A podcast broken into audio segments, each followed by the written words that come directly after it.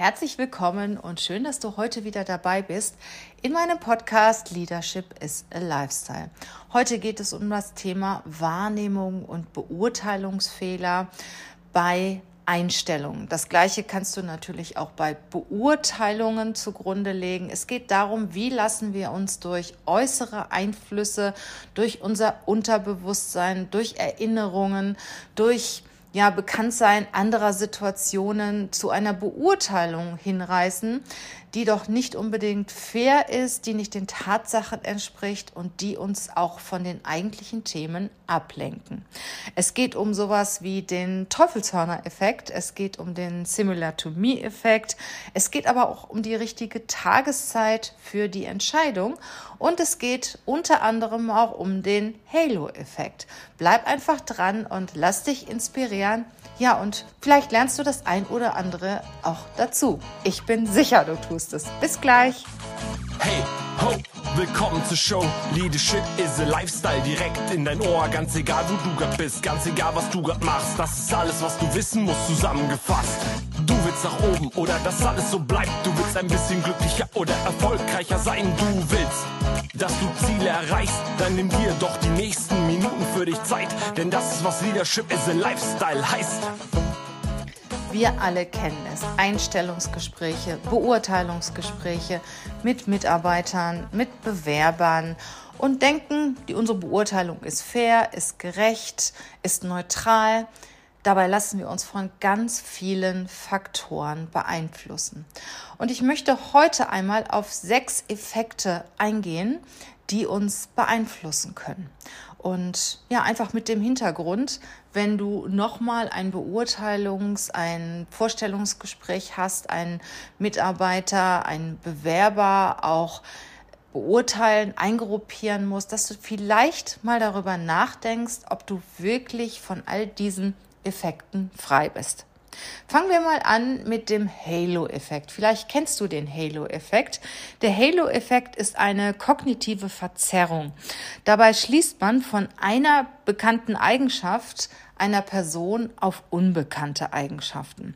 Der Amerikaner Edward Thorndicke untersuchte im Ersten Weltkrieg, wie Offiziere ihre Soldaten beurteilten. Er ließ die Vorgesetzten ihrer Soldaten unter sehr unterschiedlichen Kriterien bewerten, wie Intelligenz, Charakter, Aussehen, zielgenaues Schießen, Musikalität und so weiter. Die Ergebnisse waren sehr überraschend. Während einige Supersoldaten in fast allen Bereichen hervorragende Noten erhielten, waren andere in fast allen Bereichen unterdurchschnittlich. Anschließend waren die Offiziere der Ansicht, dass Soldaten mit einer guten Körperhaltung auch in der Lage waren, zielgenau zu schießen und sogar Mundharmonika spielen können. Thorndicke nennt diesen Effekt, bei dem uns ein hervorstehendes Merkmal so blendet, so beeinflusst, dass wir den Menschen nicht mehr differenziert sehen, mit seinen Stärken und Schwächen wahrnehmen, den Halo-Effekt. Also man schließt von einer guten Eigenschaft auf andere gute Eigenschaften. Du gehst davon aus, wenn einer gut schießen kann, einer eine gute Körperhaltung hat, ja, dass er zum Beispiel auch Gitarre spielen kann. Übertragen können wir das auch wieder auf das Vorstellungs-, auf das Beurteilungsgespräch. Ich weiß nicht, ob du auch schon mal festgestellt hast, dass Menschen, die attraktiv sind, wesentlich besser beurteilt werden als Menschen, die weniger attraktiv sind. Also man schließt auf von dem Äußeren auf die Qualifikation. Auf jeden Fall haben sie viel eher die Möglichkeit, eingestellt zu werden. Und ja, wir sollten uns davon definitiv frei machen, weil wenn eine Eigenschaft überwiegt, heißt es noch lange nicht, dass diese Person in allen anderen Eigenschaften, die erforderlich sind, auch gut sind. Also schau dir die Person im Ganzen an und versuche wirklich neutral jedes Beurteilungskriterium zu bewerten, fair zu bewerten. Der zweite Effekt hat auch Ähnlichkeiten mit dem Halo-Effekt, nur in einer anderen Richtung. Das ist dieser sogenannte Teufelshörner-Effekt. Der Horn-Effekt. Man kann auch sagen, wenn einer ein Horn hat, dann schließt man das auf die ganze Person. Das bedeutet, wenn einer mit einer negativen Eigenschaft auffällt, dann beurteilt man diese Person insgesamt als sehr negativ. Das heißt, diese eigen, eine negative Eigenschaft überschattet alle anderen Eigenschaften, auch positive Eigenschaften, die diese Person mitbringt.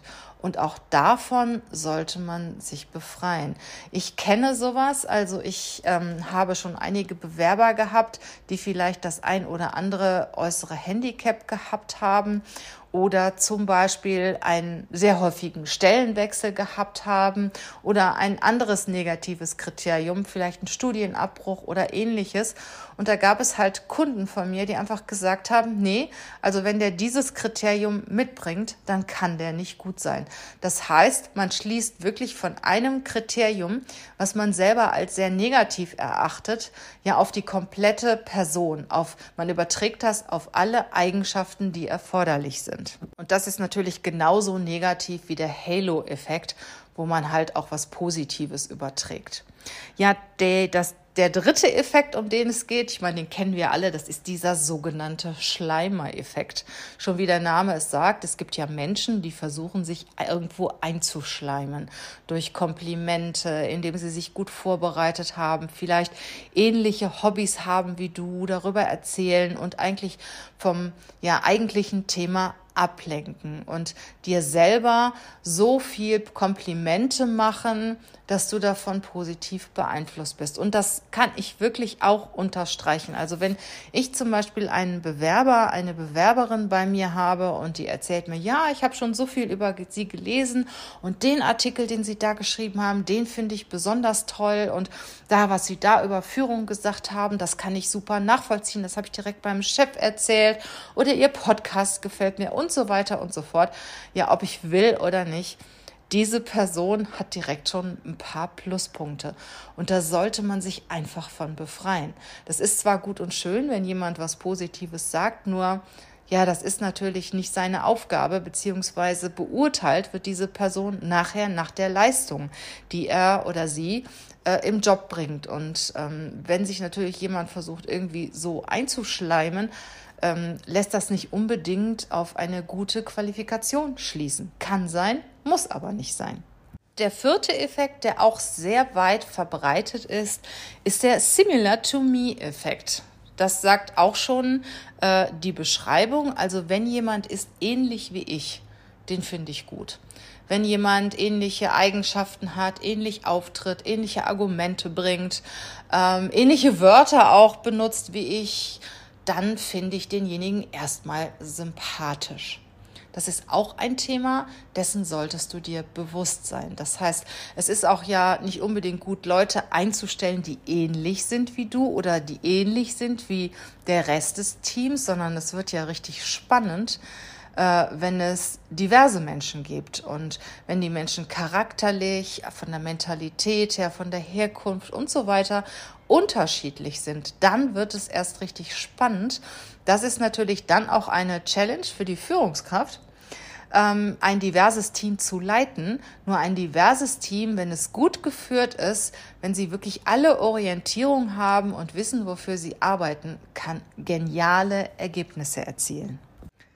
Prüfe das nochmal, wenn du eine Person einstellst, die ähnlich ist wie du oder wenn du ja eine Person aus deinem Team empfohlen bekommst, die ähnlich ist wie das gesamte Team.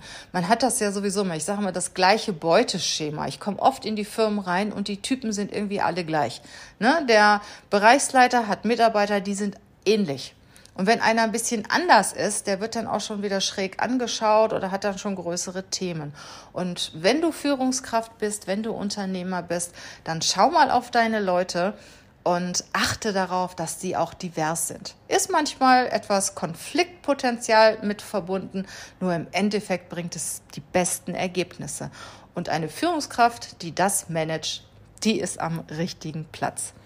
Ja, der fünfte Effekt, den ich dir heute vorstellen möchte, ist der Primacy and Recency Effekt. Den kennst du vielleicht auch schon. Das heißt, das, was man als erstes sieht und als letztes wahrnimmt, bleibt am ehesten in Erinnerung. Und das, was dazwischen ist, das vergisst man oft. Also der Effekt beschreibt, dass sich an früh oder zuerst eingehende Informationen besser erinnert wird als an später eingehende Informationen. Und im Vorstellungsgespräch ist es zum Beispiel so, dass der Bewerber oder die Bewerberin, die als erstes in das Gespräch geht, gut in Erinnerung bleibt und die Person, die als letztes in das Gespräch geht. Die hat in der Regel den größten Vorteil, weil sie am ehesten in Erinnerung bleibt. Und um diese Effekte auch bei deiner Beurteilung äh, ja, zu verhindern bzw.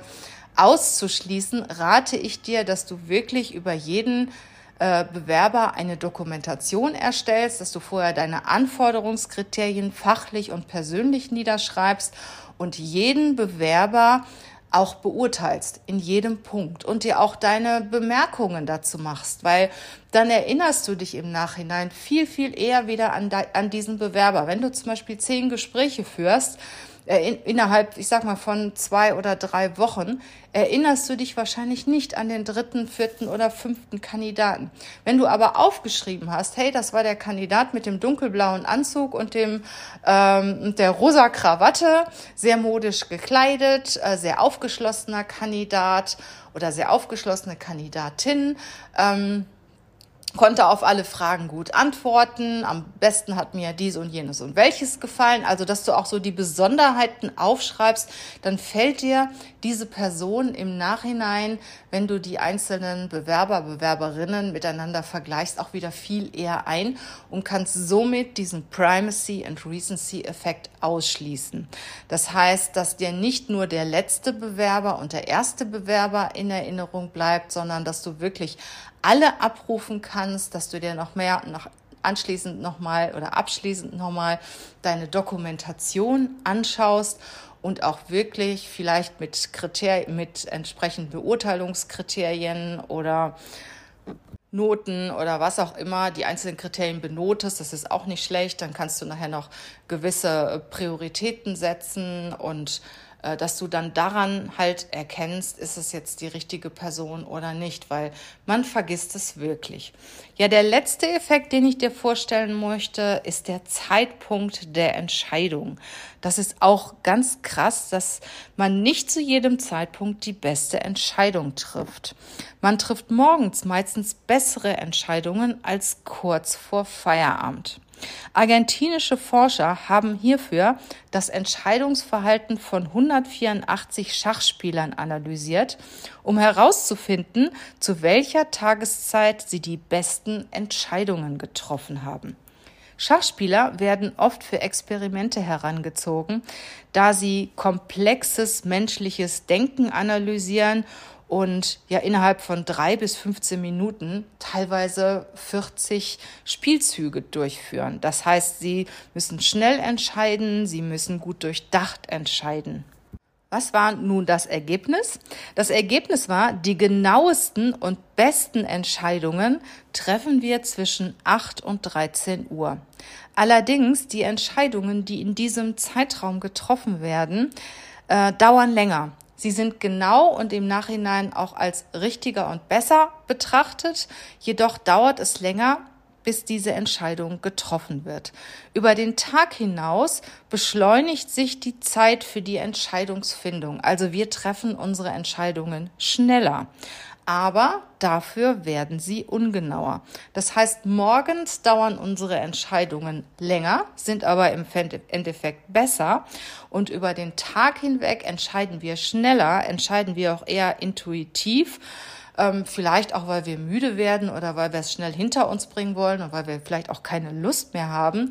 Und im Nachhinein betrachtet sind diese Entscheidungen nicht so gut wie die Entscheidungen, die man morgens trifft. Also, was lerne ich daraus? Morgens werden rückblickend die besten Entscheidungen getroffen mit wachem Verstand. Ähm, man kann sich noch viel, viel besser konzentrieren, man kann sich viel besser fokussieren. Und wenn du Entscheidungen treffen musst, zum Beispiel Einstellungsentscheidungen, treffe sie vormittags. Das waren nun sechs Beurteilungs-, Wahrnehmungsfehler oder Tipps, die du bei der Einstellung berücksichtigen kannst, um auch einfach fair zu sein, jedem Bewerber, jeder Bewerberin gegenüber und auch im Endeffekt die richtige Entscheidung zu treffen. Das war erstens der Halo-Effekt, das zweitens der Horn- oder Teufelshörner-Effekt, drittens der Schleimer-Effekt, der Simulatomie-Effekt, Primacy and Recency-Effekt und ja, zuletzt habe ich über den Zeitpunkt der Entscheidung gesprochen. Brauchst du Unterstützung in der Recru im Recruiting? Fehlen dir noch die richtigen Mitarbeiter, die richtigen Experten und Führungskräfte? Sprech mich gerne an. Möchtest du noch besser in der Führung werden? Auch dabei kann ich dir helfen. Möchtest du gerne meinen Podcast weiterhören, freue ich mich natürlich. Möchtest du meinen Newsletter abonnieren oder mir vielleicht bei Instagram folgen? Du bist überall herzlich willkommen.